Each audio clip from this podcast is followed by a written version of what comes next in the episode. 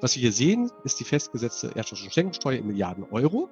Und während das Steueraufkommen für Erbschaften und Vermächtnisse, ne, das sehen Sie in der roten Linie, im letzten Jahr rückläufig war, ist das Steueraufkommen für Schenkungen weiter angestiegen.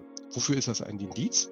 Naja, aus meiner Sicht ist dies ein klares Indiz dafür, dass die Vermögensnachfolge zunehmend aktiv geplant wird. Schauen wir uns mal die typischen Ziele von Familien an. Und das ist häufig natürlich in Deutschland steuerinduziert, also man möchte Steuern steuern. Prinzipiell gibt es ja viele Risikofaktoren, die das Familienvermögen gefährden können. Schauen wir uns mal die typischen finanzplanerischen Fragestellungen an bei Familiengesellschaften. Die dürfen nicht außer Acht gelassen werden und ich glaube, das sind auch nochmal die Leistungsspektra, die ein Finanzplaner einbringen kann.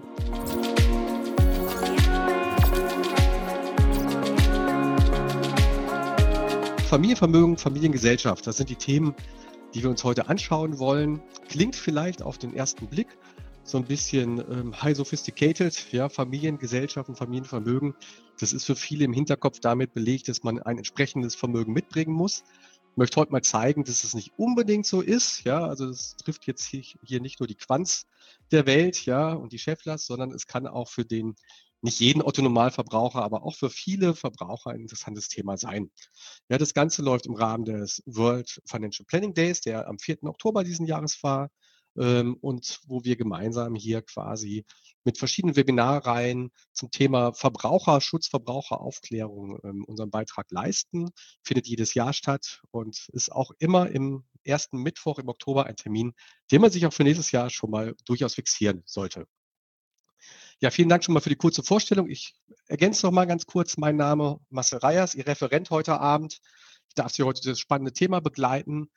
Fachlich bin ich sowohl Certified Financial Planner, also von der Finanzplanungsseite qualifiziert, aber auch Mitglied der Deutschen Vereinigung für Finanzanalyse, von daher auch ein bisschen Fable zur ähm, SDK als Certified International Investment Analyst, also komme auch von der Analyseseite, Diplombank Betriebswirt und im Ehrenamt stellvertretender Vorsitzender des FPSB Deutschland. Richtig arbeiten tue ich auch noch. Ich bin Geschäftsführer der Finacons GmbH, Finanzkonzilium GmbH. Dort betreibe ich eigentlich das Financial Planning, so wie Sie es heute auch sehen. Ja, und was hat Financial Planning mit Familiengesellschaften zu tun? Das schauen wir uns gleich mal an. Ja, wenn wir uns die Agenda anschauen, ähm, dann schauen wir uns erstmal das Beratungsfeld Familiengesellschaft in der Finanzplanung an denn viele von Ihnen werden jetzt wahrscheinlich assoziieren, dass sie sagen, okay, Familiengesellschaften, das ist ein juristisches, ein steuerliches Thema, das gehört eigentlich zum Steuerberater und zum Juristen. Das ist in Teilen natürlich auch vollkommen korrekt, aber ich glaube, dass die koordinierte Projektsteuerung bei einer Familiengesellschaft durch einen CFP, einen Certified Financial Planner, hier einen echten Mehrwert bieten kann. Dass das so ist, will ich Ihnen im Folgenden zeigen. Ja, mein Ziel ist, dass Sie nach dem Webinar natürlich wissen, was eine Familiengesellschaft ist welche Varianten der Familiengesellschaften typischerweise existieren am Markt und ob und wann eine Gründung solch einer Gesellschaft überhaupt sinnvoll ist und verantwortbar ist. Sollten Sie Fragen haben, wie gesagt, gerne in den Chat. Ich versuche, den so ein bisschen mitzubeobachten. Ansonsten würde ich die Fragen am Ende des Webinars beantworten. Ja. Zu guter Letzt, nachdem wir uns typische Beispiele angeschaut haben, gehe ich noch mal ein bisschen auf Praxisbeispiele ein, weil ich denke immer, wenn man mal ein paar konkrete Kundenfälle gesehen hat, ist es immer einfacher nachzuvollziehen, warum man eine Familiengesellschaft gründet oder halt nicht. Fangen wir aber mal mit dem ersten Thema an, das Beratungsfeld Familiengesellschaft im Rahmen der Finanzplanung. Prinzipiell ist Financial Planning immer in sechs Stufen aufgebaut. So sieht es zumindest mal die Definition des FBSB Deutschland vor und auch des FBSB International.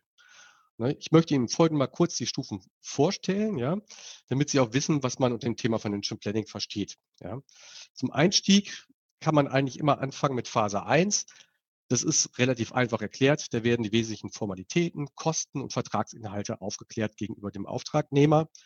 Ähm, relativ einfache Phase. Dann kommt aus meiner Sicht die wichtigste Phase. Ja. Das ist die Phase 2 ja, in dem zum Beispiel die Ziele und Wünsche des Mandanten erfasst werden. Und da kann man sehr viel Zeit aufwenden natürlich, wenn man die wirklich eruieren möchte. Und aber auch alle wesentlichen Finanzinformationen heraus erarbeitet werden. Ja. Und hier könnte zum Beispiel ein erster Anhaltspunkt sein, naja, ich habe eine stabile Familienstruktur.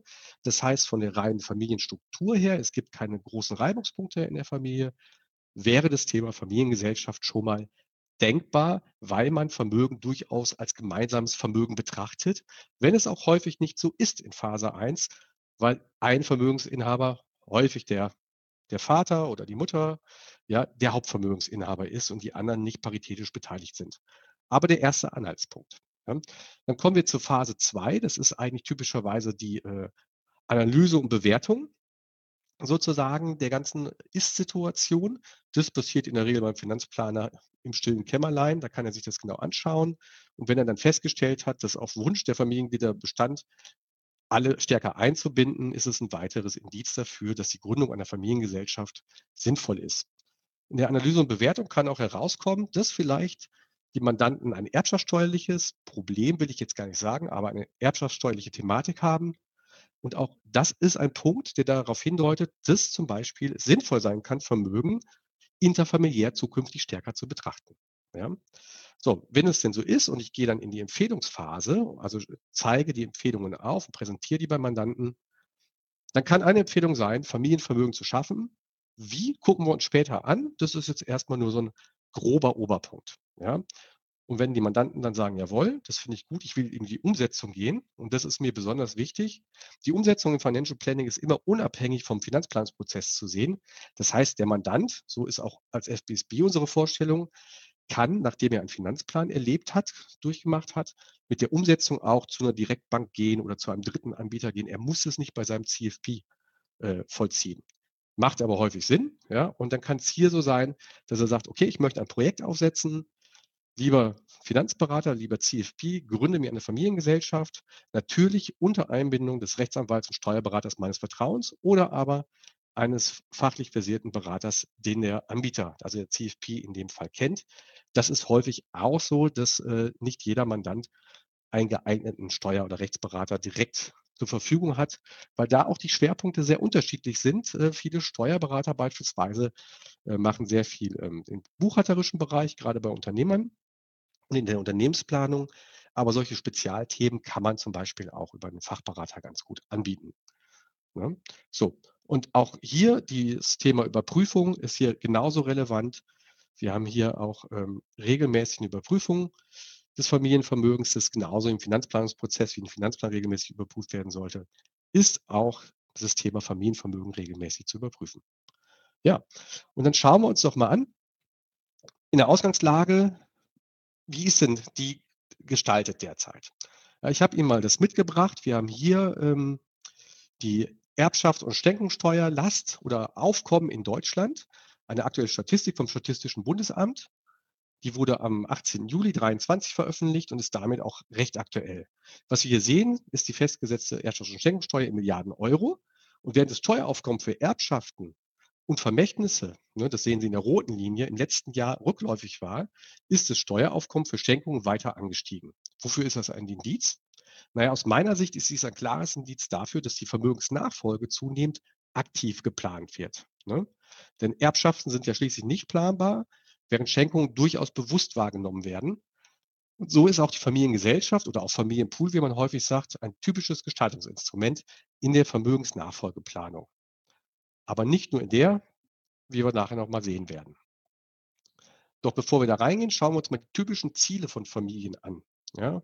Und das ist häufig natürlich in Deutschland steuerinduziert. Also man möchte Steuern steuern. Ja? Also insbesondere die Erbschafts- oder Schenkungssteuer. Aber vor allem auch ist es häufig wichtig, die nächste Generation einzubinden. Also auch nachfolgende Generationen ans Vermögen heranzuführen. Ne? Und unter Umständen auch Vermögen zu professionalisieren. Ja, weil in einem gesellschaftlichen Bereich ich natürlich mit Vermögen ganz anders umgehe und auch vielleicht Allokationen anders diskutiere, als wenn ich das eben mal mit meinem Berater im Depot XY mache. Ja. Und was häufig auch ein Thema ist, ist natürlich, dass das Familienvermögen nicht zersplittert werden soll. Das soll als Familienvermögen erhalten werden. Das ist ein Punkt, der sehr häufig in der Praxis ist. Und es soll ein Stück weit auch den Zusammenhalt der Familie ja, zementieren, würde ich jetzt schon fast sagen, weil eine gemeinschaftliche Vermögensposition sichert irgendwo auch die Kompromissbereitschaft der einzelnen Familienmitglieder. Unternehmen sichern, habe ich Ihnen jetzt mal hier blau angemarkert, ist oft bei Unternehmern ein Punkt. Wir schauen uns aber nicht explizit Unternehmer an, sondern insgesamt die Privatpersonen. Deswegen ist es hier nochmal ein Stück außen vor. Bevor wir jetzt in die Gesellschaften gehen, schauen wir uns aber auch noch mal an, was gefährdet überhaupt das Familienvermögen? Warum muss man so Gesellschaften gründen und was muss man berücksichtigen? Ne? Also prinzipiell gibt es ja viele Risikofaktoren, die das Familienvermögen gefährden können. Äh, da wären zum Beispiel die privaten Risiken wie Scheidung, Streit zwischen den Vermögensinhabern, zum Beispiel auch Geschwister oder Zerwürfnisse in der Familie. Aber auch, und das ist allen bewusst, der Staat dürfte das Risiko des Familienvermögens, äh, der darf da nicht unterschätzt werden. Ja? Ja, wenn wir heute die Diskussion beobachten, haben wir immer wieder Kritiker, die Erbschaften und Familienvermögen als leistungsloses Einkommen bezeichnen, was unbedingt höher besteuert werden sollte. Das darf da nicht außer Acht gelassen werden. Also auch hier ist ein Risikofaktor. Ne? Vielen Vermögensinhabern ist aber sehr wichtig, dass die Kinder nachher unverändert finanziell gut dastehen, ähnlich wie die Eltern, und dass die Vermögen, die heute dafür zur Verfügung stehen, natürlich aus Konsumverzicht stammen, das sind vielen Kritikern häufig dann nicht bewusst. Ne? Aber letztlich so wird ja Familienvermögen geschaffen. Die Vorhergängergeneration schafft dieses Vermögen oft mit Intention, die nachfolgenden Generationen auch zu versorgen. Von daher sei das manchen Kritikern mal entgegnet dem Bereich. Ja. Aber auch jeder Unternehmer kennt das natürlich mit unternehmerischen Risiken. Wir haben hier Haftungsrisiken typischerweise. Wir haben ein Insolvenzrisiko, was aus Familienvermögen auch Auswirkungen haben kann. Aber auch in der Vermögensverwaltung, wenn ich es dann auch selber mache, stecken Risiken. Ich kann mich verzocken am Aktienmarkt, Spielsucht etc. Ich kann eine fehlende Diversifikation haben, einzelne risikoreiche Projekte machen, die ich nicht tragen kann. Ja, und letztlich haben wir dann auch Risiken, die ich gar nicht so gut managen kann, auch nicht unbedingt im Vertrag. Ja, das sind diese Black Swan-Ereignisse, wie es Nassim Taleb mal gesagt hat. Ja, also zum Beispiel Corona-Krise, Krieg, schwere Umweltkatastrophen, so exogene Schocks. Ja, so und die Risiken versucht man natürlich bestenfalls auszuschließen in den Verträgen für die Gesellschaft, aber alle, insbesondere die externen Schocks, kann ich halt nicht ausschließen. Ja. Gut, zu guter Letzt zur Einleitung schauen wir uns mal die typischen finanzplanerischen Fragestellungen an bei Familiengesellschaften weil die dürfen nicht außer Acht gelassen werden. Und ich glaube, das sind auch nochmal die Leistungsspektra, die ein Finanzplaner einbringen kann. Also auch wenn ich so eine Familiengesellschaft gründe, ist ja immer die Frage, reicht meine Liquidität auch nach Einbringung von Vermögenswerten in die Familiengesellschaft überhaupt aus für meinen Lebensstandard? Ja? Dann macht die Gründung einer Gesellschaft auch nach Kosten Sinn. Ne? Also weil ich habe Steuerberaterkosten, Rechtsberatungskosten, Buchhaltungskosten, Publizitätspflichten und Kosten etc. Also da muss ich das natürlich mit in die Waagschale werfen, ich muss bereit sein, das zu tragen. Dann sind alle Familienmitglieder geeignet für diese Konstruktion oder gibt es vielleicht schwarze Schafe, die ich gar nicht dabei haben möchte oder möglichst ausschließen möchte. Ja, und haben diese vielleicht Pflichtheitsrechte? Das sind auch Themen, die ich hier berücksichtigen muss. Vielleicht kann man die abfinden. Man muss auf jeden Fall das Thema mit aufnehmen. Ne? Und vor allem, welche Vermögenswerte können überhaupt eingebracht werden und sollen eingebracht werden? Es gibt auch durchaus aus Compliance-Gründen bei manchen Berufsgruppen Vermögenswerte, zum Beispiel unternehmerische Beteiligung, die nicht unbedingt äh, der jeweilige Vermögensinhaber, der da compliance-technisch Probleme hätte, halten sollte, auch indirekt nicht. Deswegen würden die nicht eingebracht werden. Da sind sie manchmal bei einem anderen Familienmitglied besser aufgehoben. Ja, soviel zur Einleitung. Dann schauen wir uns doch mal die typischen Merkmale der Familiengesellschaften an ne, und äh, setzen uns da mal mit den Chancen und Risiken bei Schaffung von Familienvermögen noch mal tiefer auseinander. Ja. Zunächst einmal möchte ich mit Ihnen kurz definieren, ähm, oder versuchen zu definieren, was ist eigentlich ein Familienvermögen. Ja? Es gibt im Grunde genommen ja keine feststehende Definition zum Familienvermögen oder Familienpool. Ja, wenn wir uns allein aber das Wort Familie anschauen, wird schon klar, dass der Begriff Familie ja schon vom Vermögensinhaber vollkommen unterschiedlich definiert werden kann.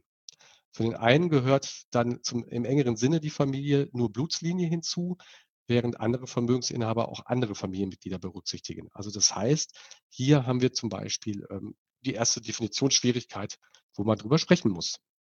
Grundsätzlich lassen sich aber zwei Merkmale mal herausstellen. Ja, zum einen geht es bei der Familiengesellschaft um die Bündelung vom Vermögen in einer Gesellschaftsstruktur. Ja, das heißt in einem rechtlichen Mantel. Ja. Und zum anderen geht es auch um die zentrale Steuerung des Vermögens. Das heißt, nicht jeder macht, wie er will, sondern man versucht gemeinsam das Vermögen, Vermögen zu steuern. Das kann durch einen Geschäftsführer passieren oder aber durch einen Familienrat, der sich in regelmäßigen Abständen trifft oder durch irgendwelche anderen Organe, die dazu geeignet sind. Aber wenn jetzt der Wunsch natürlich entsteht, ich möchte eine Familiengesellschaft gründen, wie startet man dann eigentlich? Und da möchte ich den ersten Schritt mal zeigen. Der sollte immer das Thema Familienverfassung sein. Sprich, das zentrale Element ist die Familienverfassung, heißt, was will ich eigentlich? Ne? Und gerade für diesen Prozess sollten sich die Gründenden Zeit nehmen, am besten vielleicht auch so ein bisschen gecoacht oder moderiert, dass man sich zusammensetzt und sagt, wo sind denn unsere gemeinsamen Ziele? wo wollen wir hin? Die können quantitativ sein, die können qualitativ sein.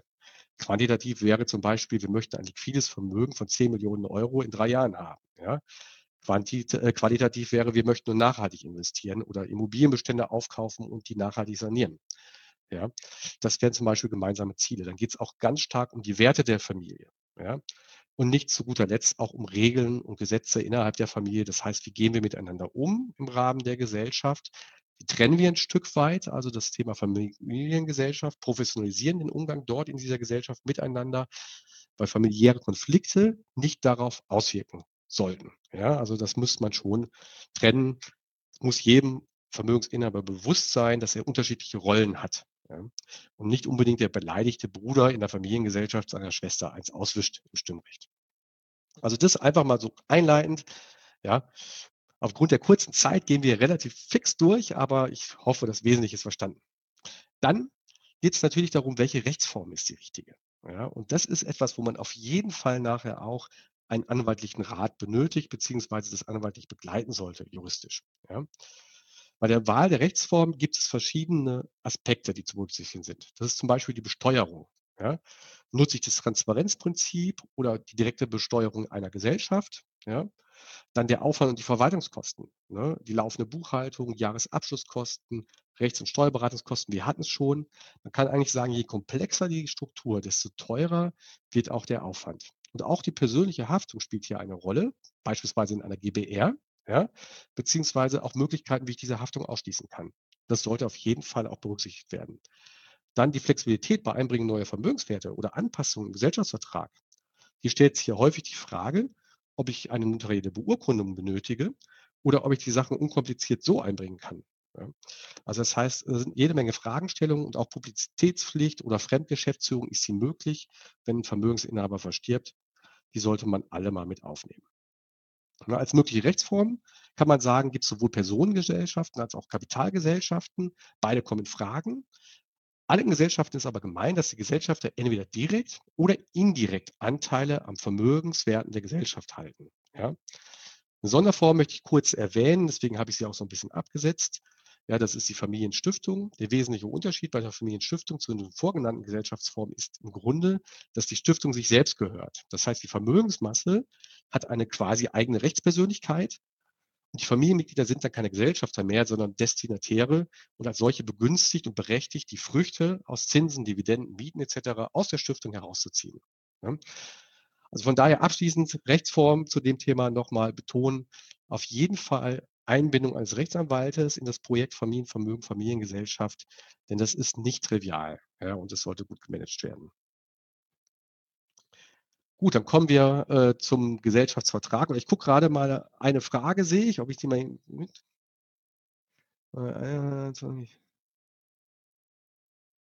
Okay, die nehme ich gleich, die Frage, ja, zum Ende hin. Wunderbar, Herr Lang, vielen Dank. Ähm, gut, Gesellschaftsvertrag.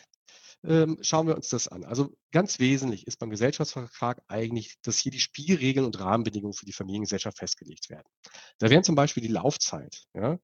auch die Mindestlaufzeit von Gesellschafterstellung von Kindern, damit die nicht sofort kündigen können und mit 18 sagen, hier, ich bin weg, ich nehme das Geld. Ne?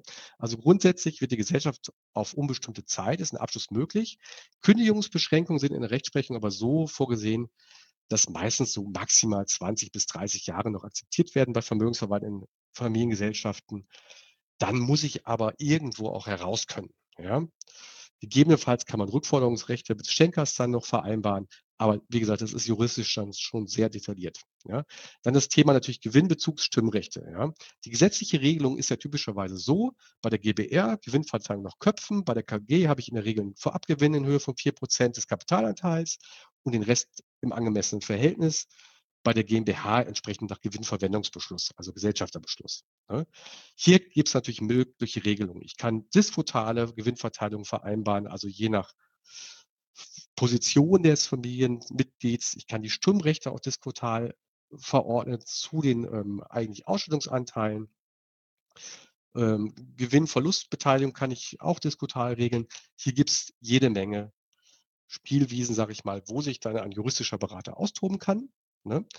Wichtig sind dann natürlich auch typischerweise noch die Regelungen zum Ausscheiden eines Gesellschafts, weil ist nichts geregelt, ist der Verkehrswert entsprechend ähm, hier heranzuziehen. Ja, also auch hier kann man gesonderte Regelungen festsetzen und auch die Übertragung von Gesellschaftsanteilen.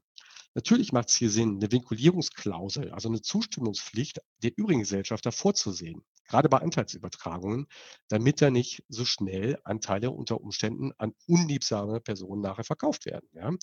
Und ähm, hier gibt es auch Vorkaufsrechtregelungen, die kann man ziehen. Es gibt Nachfolgeklauseln, die man hereinnehmen kann. Also Sie sehen auch hier jede Menge Möglichkeiten, etwas zu gestalten. Ja. Und zu guter Letzt schauen wir uns das nochmal an. Ähm, die typischen Klauseln, die gerne genommen werden, da muss ich immer so ein bisschen schmunzeln, ist die Ehevertragsklausel. Das kommt wirklich sehr, sehr häufig vor. Ja? Äh, das heißt, dass, ähm, ja, dass, dass die Kinder dazu verdonnert werden, bei Hochzeit einen Ehevertrag zu schließen, um quasi im Scheidungsfalle die Anteile der Familiengesellschaft zu schützen. Da freut sich jetzt nicht jeder Filius oder jede Tochter drüber, aber das, das ist in der Praxis oft so. Und auch die Pflichtteilsklausel, also sprich auch Ausschüsse bei Pflichtteilsforderungen im Erbfall etc. Ne? Also auch hier jede Menge Möglichkeiten, einen Vertrag zu gestalten. Prinzipiell im Rahmen der Rechtsprechung ist hier viel machbar. Ähm, muss man das sich sehr individuell angucken und deswegen macht es halt auch so Sinn, so viel auf die Ziele und Wünsche, und das ist typisches Finanzplanungsthema, Zeit zu legen, um hier entsprechend die richtigen Forderungen ähm, für den Gesellschaftsvertrag auch festzuhalten. Nachdem wir uns den Vertrag angeschaut haben, gucken wir noch mal kurz einen Blick in die Ertragssteuern, ja. Und ähm, da lassen Sie uns mal schauen, ja. Also grundsätzlich folgt ja die Wahl der Rechtsform auch die steuerliche Behandlung. Also sprich, je nachdem, welche Rechtsform ich wähle, danach ist die steuerliche Behandlung anzusetzen. Das heißt natürlich, dass ich neben der Rechtsformwahl äh, bei juristischen Überlegungen auch steuerliche Überlegungen mit einbeziehen sollte. Ja? Und die sind unter, unter anderem davon ja abhängig, welche Vermögenswerte ich jetzt in die Familiengesellschaft einbringen möchte. Ne? Also kann beispielsweise für die Einbringung von börsennotierten Aktien, also klassisch Depot, ja, im Streubesitz, ja, die vermögensverwaltende Personengesellschaft optimal sein. Warum? Weil ich dann hier nach dem Transparenzprinzip in der Abgeltungssteuer bin. Ja. Einfach mit Abgeltungssteuer versehen und fertig. Ja, während ich bei der GmbH noch Kapitalertragssteuer äh, oder Körperschaftsteuer hinzuziehen muss. Also es ist etwas teurer. Ja. So, wenn ich dann ausschütten möchte. Also es geht immer um das Thema Ausschüttung an den Vermögensinhaber. Wenn ich jetzt aber Einkünfte aus Immobilienvermögen habe, zum Beispiel größere Immobilienbestandteile, ja, dann kann durchaus wieder die Wahl einer GmbH sinnvoll sein, ja, weil ich in der GmbH ähm, dann Beteiligungsgewinne deklariere und auch hier aus der Kombination Körperschaftsteuer und Abgeltungssteuer, die ich heranziehen kann, oder das Zeitankunfteverfahren, je nach Beteiligungsverhältnis, günstiger ist als der persönliche Spitzensteuersatz, wenn ich den denn habe und ausschütten möchte. Also Sie sehen, die Wahl der Rechtsform ist steuerlich und juristisch nicht trivial. Ja, und deswegen immer wieder ein Grund, Familiengesellschaften interdisziplinär vollumfänglich zu beraten mit Finanzplaner, Rechtsberater, Steuerberater. Gut, Jetzt haben wir eigentlich in einem Galopp in, in gut 25 Minuten mal so ein paar Grundlagen gemacht. Und ich möchte jetzt mit Ihnen mal in die Praxis gehen, weil ich denke, da wird das Thema dann weniger abstrakt und man kann sich auch mal anschauen, ähm, wofür mache ich eigentlich eine Familiengesellschaft und wie sieht das in der Praxis aus? Ja? Und dafür habe ich Ihnen mal drei Beispiele mitgebracht. Alles Kundenfälle, die ich beraten habe. Die stelle ich Ihnen mal kurz vor, natürlich anonymisiert. Und wir stellen mal kurz die typischen Problemstellungen dieser Kundenfälle vor und zeigen auf, wo da die Lösungen waren und warum die in einer Familiengesellschaft waren. Ja. Schauen wir uns mal den ersten Praxisfall an. Der geht es eigentlich um Immobilien. Folgender Fall. Wir haben hier eine Familie, drei Generationen. Ja. Der Ehemann der oberen Dame ist leider schon verstorben. Also der, sie ist jetzt alleine Vermögensinhaberin von einer Immobilie mit einem Verkehrswert von 15 Millionen Euro in einer Top-Lage in einer deutschen Großstadt. Das heißt, wenn Sie Top-Lagen in deutschen Großstädten haben, haben Sie typischerweise nicht wirklich eine hohe Objektrendite, weil die Mieterträge im Verhältnis zum Verkehrswert nicht so hoch sind. Ne, den Mieten äh, konnten Sie gerade in der äh, Prä-Corona-Phase sozusagen nicht unbedingt noch weiter erhöhen, hatten aber aufgrund des Niedrigzinsniveaus enorme Verkehrswerte. Das hat sich jetzt so ein bisschen geändert, aber prinzipiell ist das mal die Konstellation. Ja. Dann haben wir von ihr äh, zwei Kinder, ja, die sind hier dunkel, die hellen sind angeheiratet sozusagen, ja, aber funktionierende Ehen und aus den Ehen heraus sind nochmal Kinder entstanden. Ja, also wir haben hier insgesamt quasi 8 Personen, ja? So, was ist jetzt passiert? Das, was passieren musste und unumgänglich ist irgendwann, ja, die Dame ist leider verstorben und es kommt zum ersten Erbgang, ja? So, der sich dann dermaßen darstellt, dass die beiden Kinder von ihr und nicht die Ehepartner, nur die Kinder entsprechend erben, ne? Wenn wir hier mal einfach das können Sie im Internet, äh, rechnen, hier, ich habe mal die Quelle angegeben, steuerdips.de, Erbschaftssteuerrechner, überschlägig, das muss jetzt nicht genau stimmen, ne? Also, der Steuerberater kann Ihnen das viel genauer ausrechnen. Aber wenn Sie sehen, dann sehen wir hier letztlich eine Erbschaftssteuer, die fällig wird von 1,3 Millionen Euro. Das heißt, wenn Sie die Liquidität nicht haben, müssten Sie entweder die Erbschaftssteuer stunden, das geht auf Antrag, wenn ich nicht in der Lage bin, die zu bezahlen, oder aber das Objekt verkaufen.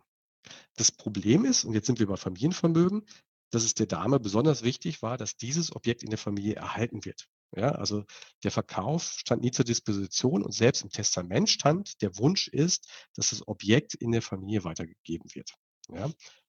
Das heißt, hier können wir jetzt nichts drum machen. In dem Fall hatten wir das Glück, dass natürlich noch ein, 2 andere Immobilien vorhanden waren, die nicht so wichtig waren für die Familie. Da wurde eins dann veräußert, um hier die Erbschaftssteuer letztlich zu bezahlen. So. Wie sieht die neue Situation aus? Das Objekt ist runtergegangen in der Generationsschleife, ja, und wir haben jetzt nur noch äh, letztlich die 8 Personen hier unten. Und die haben sich jetzt zusammengesetzt und haben gesagt: „Puh, die Steuerbelastung, die war doch schon ganz schön happig. Da müssen wir zukünftig was aktiver gestalten und machen. Wie können wir damit umgehen?“ Ja, und das war eigentlich auch der Moment, wo ich in die Beratung damit reingekommen bin und das Thema mit wirklich mit einem sehr guten Rechtsanwalt, Wirtschaftsprüfer, äh, zusammen eigentlich bearbeitet habe, wo wir gesagt haben: „Na ja, vielleicht macht's Sinn, 'ne Gesellschaft zu gründen.“ Ja, so. Das habe ich jetzt mal ummantelt. Warum? Weil das Vermögen, die 15 Millionen, werden in der Gesellschaft der Familie XY Gesellschaftsvermögen und alle werden beteiligt. Das heißt, ich nutze hier natürlich schon mal Freibeträge, unter Umständen Zugewinnausgleichsforderungen innerhalb der Eheleute in im oberen Bereich, ne, und kann zumindest mal erste Vermögensbestandteile übertragen. Ohne aber, dass das Objekt verkauft wird, weil im Gesellschaftsvertrag der Familiengesellschaft auch ganz klar fixiert ist, dass dieses Vermögen nicht zersplittert werden darf. Ja?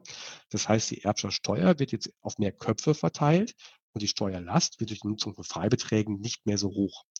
Das Schöne ist sogar bei der Gesellschaft, da hat sich eine Immobiliengesellschaft daraus entwickelt und eines der Kinder ist mittlerweile Geschäftsführer dieser Gesellschaft und hat da so ein Stück weit auch, wie gesagt, ist nicht nur dieses eine Objekt, eine, eine wirklich eine spannende berufliche Herausforderung gefunden und äh, arbeitet vollumfänglich in diesem Eigenimmobilienbereich und Projektierungsbereich. Also auch das kann möglich sein, natürlich dann, wie gesagt, Vermögen zu professionalisieren, Kinder heranzuführen, etc.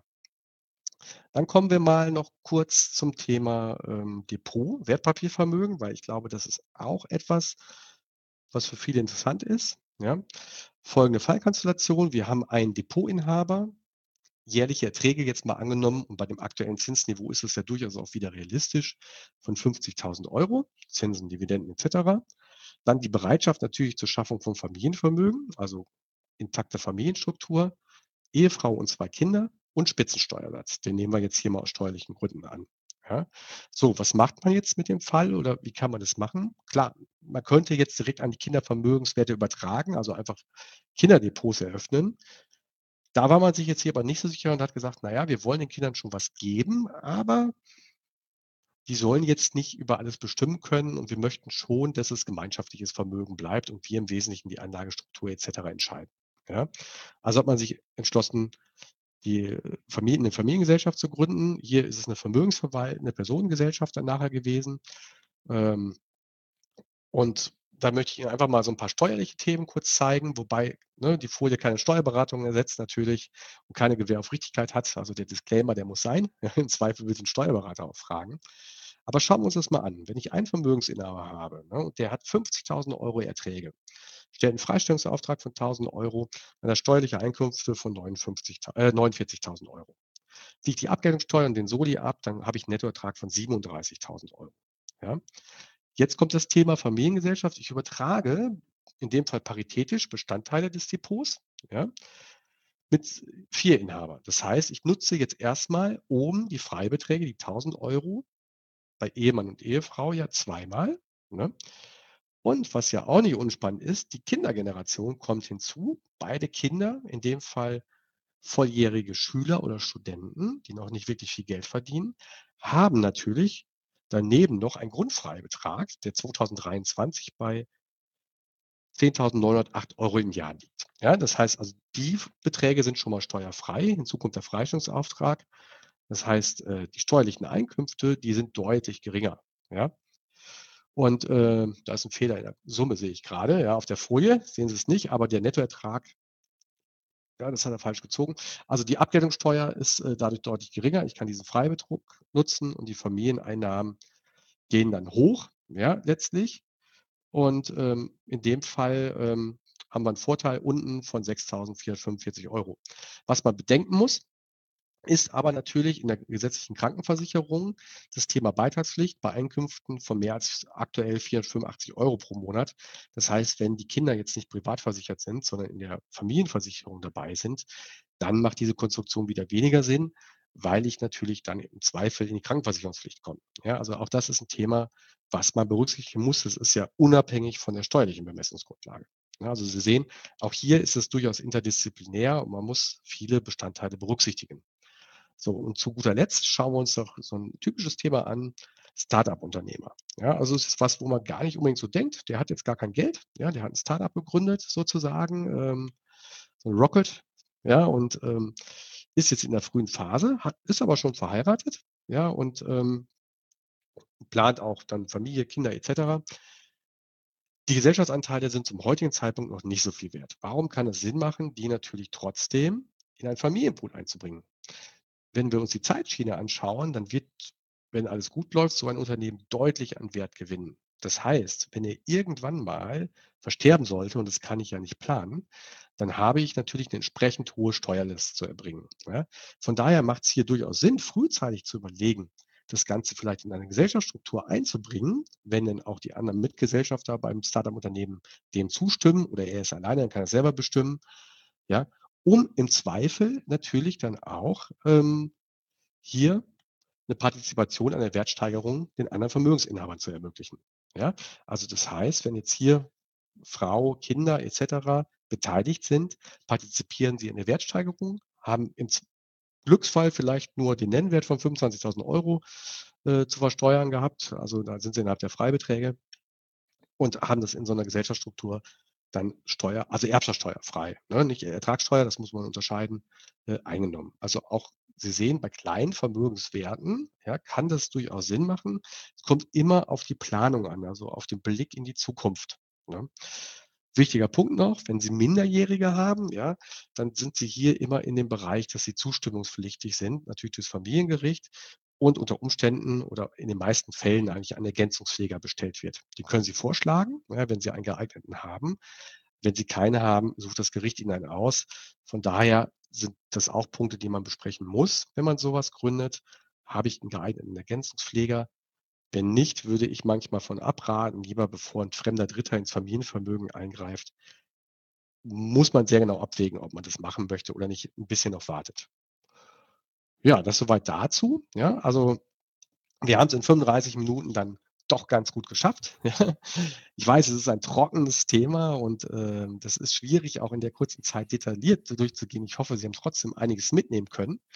Wenn Sie da weitere Informationen äh, zu haben möchten, also die meisten Certified Financial Planner und auch Certified Foundation und Estate Planner beim FPSB sind durchaus in der Lage, diese Themen zu beraten und zu projektieren, gemeinsam mit entsprechenden Rechtsanwälten und Steuerberatern.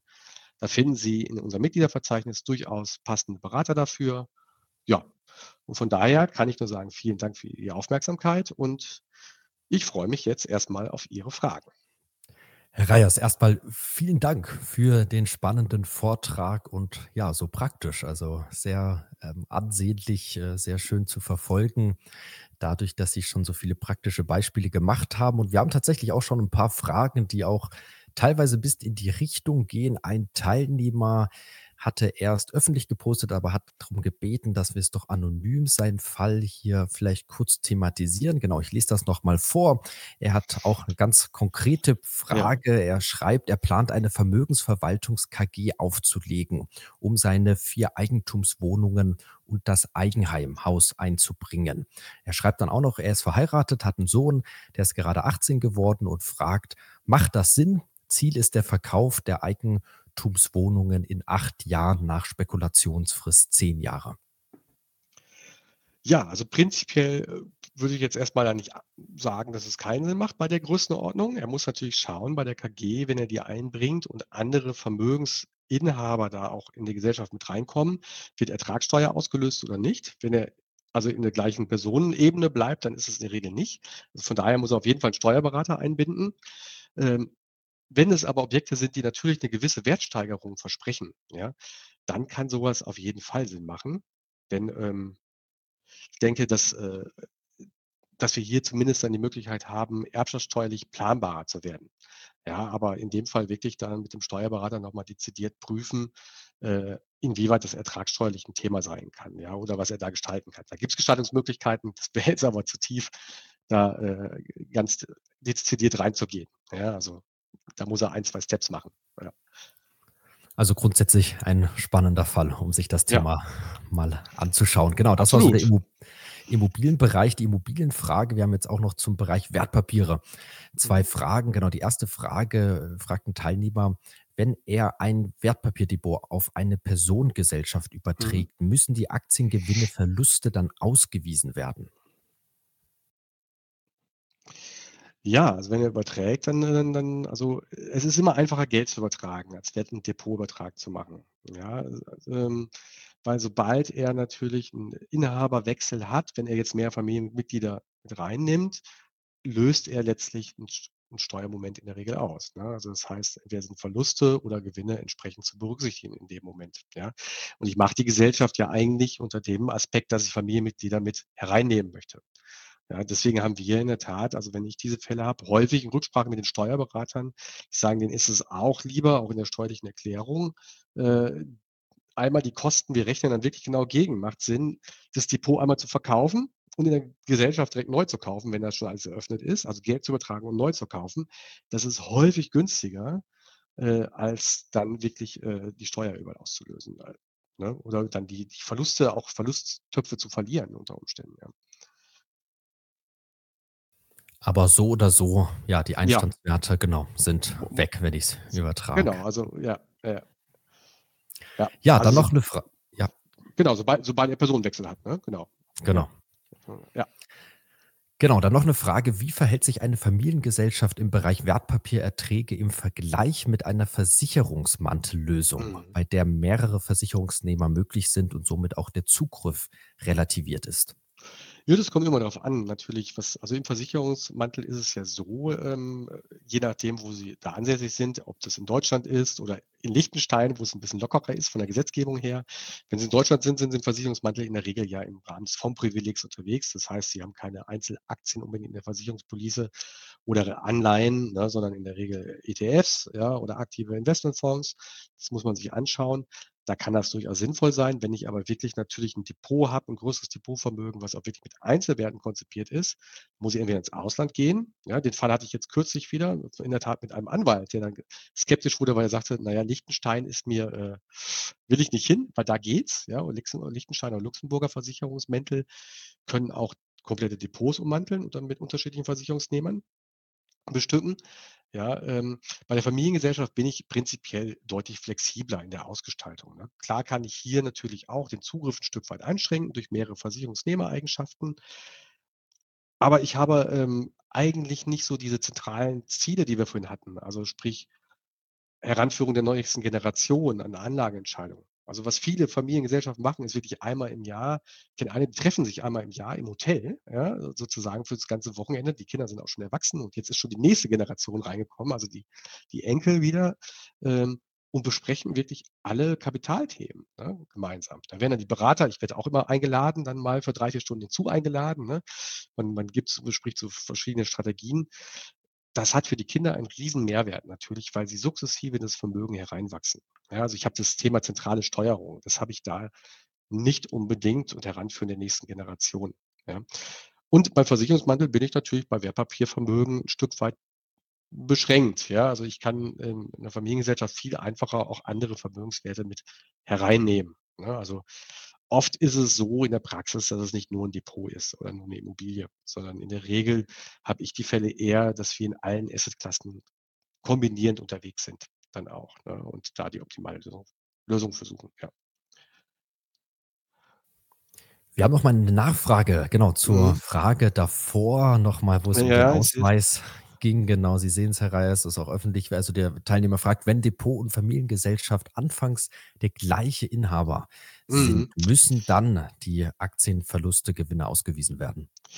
Muss ich ganz ehrlich sagen, deswegen sage ich interdisziplinär, müsste ich jetzt auch mit dem Steuerberater nochmal Rückfrage halten. Ähm, gefühlt würde ich sagen, mh, hm, kommt auf die Gesellschaft, bei der GmbH ja, bei der Personengesellschaft nicht, aber ohne steuerliche Gewähr, ja, ähm, das sind so Themen, die muss man dann sich genau anschauen. Ja, aber sollte man immer berücksichtigen. Ja. Das ist ja auch der, der Job des Finanzplaners. Also viele vertun sich da, es ist keine Steuerberatung. Da ist es oft das Thema Risikomanagement, nämlich genau solche Fragestellungen aufzunehmen und mitzustellen, weil ich stelle immer wieder fest, da wird oft gar nicht dran gedacht, dann wird was konzipiert, dann wird es gemacht und dann sagt man, oh, mir war gar nicht bewusst, dass hier jetzt Steuer ausgelöst wird. Ne? Deswegen muss man solche Fragen alle vorher natürlich aufdeklinieren und sagen, ähm, ist das geregelt, das geregelt, das geregelt. Ne? Und was wäre, wenn? Also Szenarien denken immer. Ja. Zu den richtigen Fragen kommen, das ist immer schon die erste wichtige Voraussetzung, das kann man sagen. Absolut, ja. Ja, super. Ich denke, wir hatten drei Praxisbeispiele, auch drei Fragen nochmal mit Nachfrage. Natürlich, wenn jetzt noch jemand schnell ist, können wir auch noch mal eine weitere Frage reinnehmen. Aber ansonsten würde ich schon mal ein wenig in die Ableitung, Abmoderation sozusagen übergehen. Mich natürlich bedanken bei allen Teilnehmern, also alle, die dabei waren, passiv, aber natürlich auch aktiv, die mitgestaltet haben, gefragt haben. Aber Herr Reyers natürlich ganz besonders bei Ihnen. Man merkt die Erfahrung, dass Sie da aus dem Nähkästchen sozusagen plaudern können bei dem Thema. Ja, ganz großes Dankeschön. Sehr gerne. Ich danke auch an alle Teilnehmer, ne? gerade bei neuen DAX-Höchstständen in den letzten zwei Tagen, dass Sie heute nicht nur gefeiert haben und sich auf den DFB-Pokal gefreut haben, sondern auch ein bisschen Wissensvermittlung mitgenommen haben. Vielleicht ist gerade deswegen ja bei dem einen oder anderen das Familienvermögen jetzt das Thema. Absolut, das kann auch ein Grund sein. Ne? Eine jetzt, höhere jetzt, Relevanz Jetzt wird es latent, ja.